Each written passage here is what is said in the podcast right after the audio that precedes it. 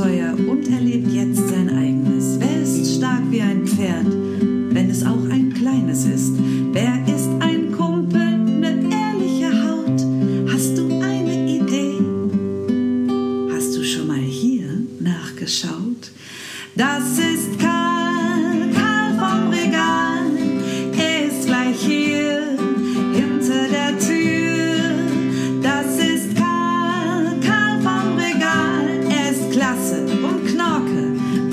verspreche ich dir.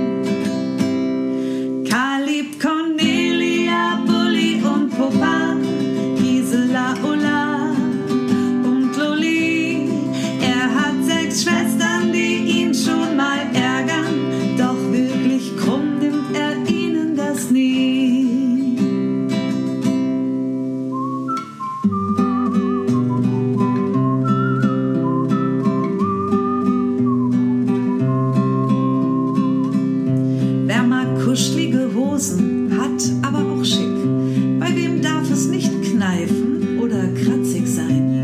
Wer braucht Schokolade?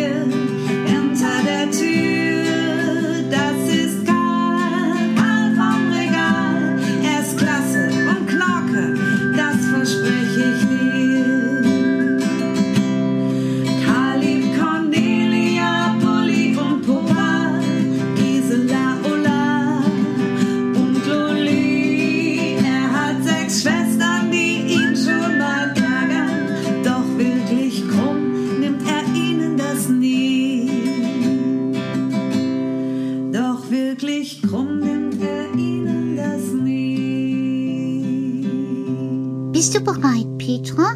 Ja. Dann erzähl. Was meinst du? Ja, ich dachte, du bist jetzt hier und erzählst mir, wie es heute gewesen ist. Wie es heute gewesen ist? Oh, oh, oh, oh, oh. Ich habe heute ganz viele Dinge erlebt. Ja, über die kann ich gar nicht sprechen.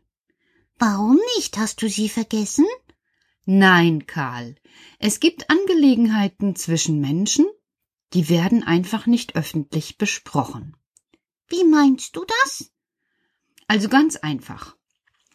Wenn ich zum Beispiel ähm, mit dir, mh, wie soll ich das sagen, mit dir nicht einer Meinung wäre und ich würde zu den Kindern gehen und sagen, stellt euch mal vor, mein Karl vom Regal, was der gesagt hat, dann wäre das ganz schön doof. Genau.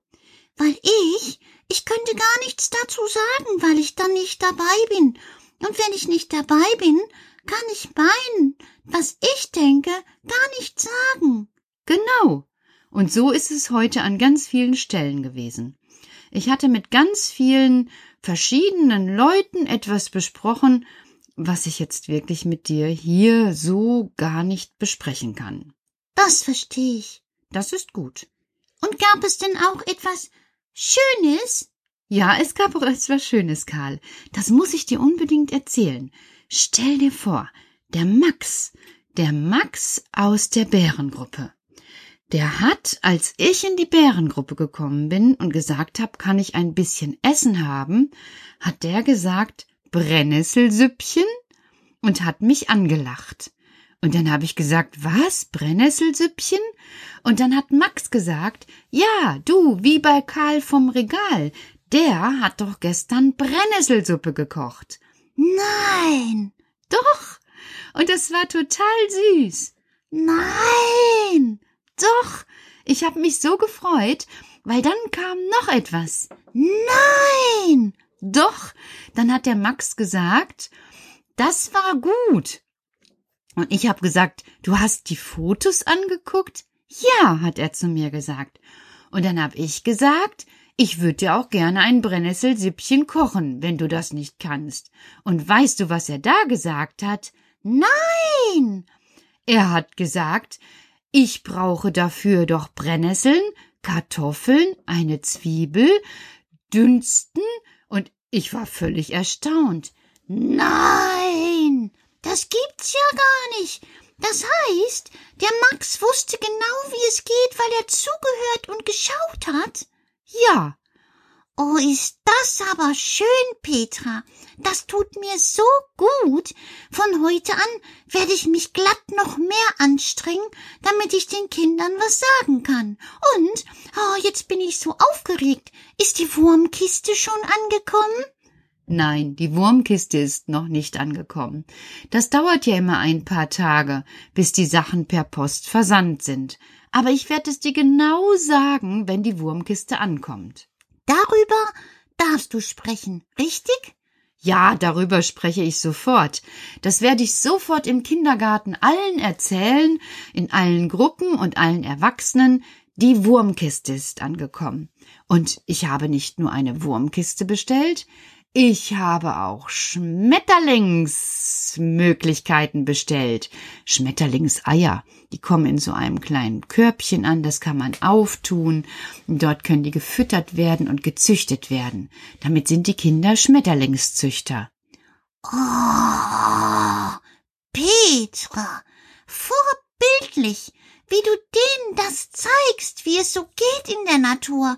Ich bin, ich bin ganz begeistert von dir. Das habe ich ja von dir gelernt, so ein kleines Stückchen schon.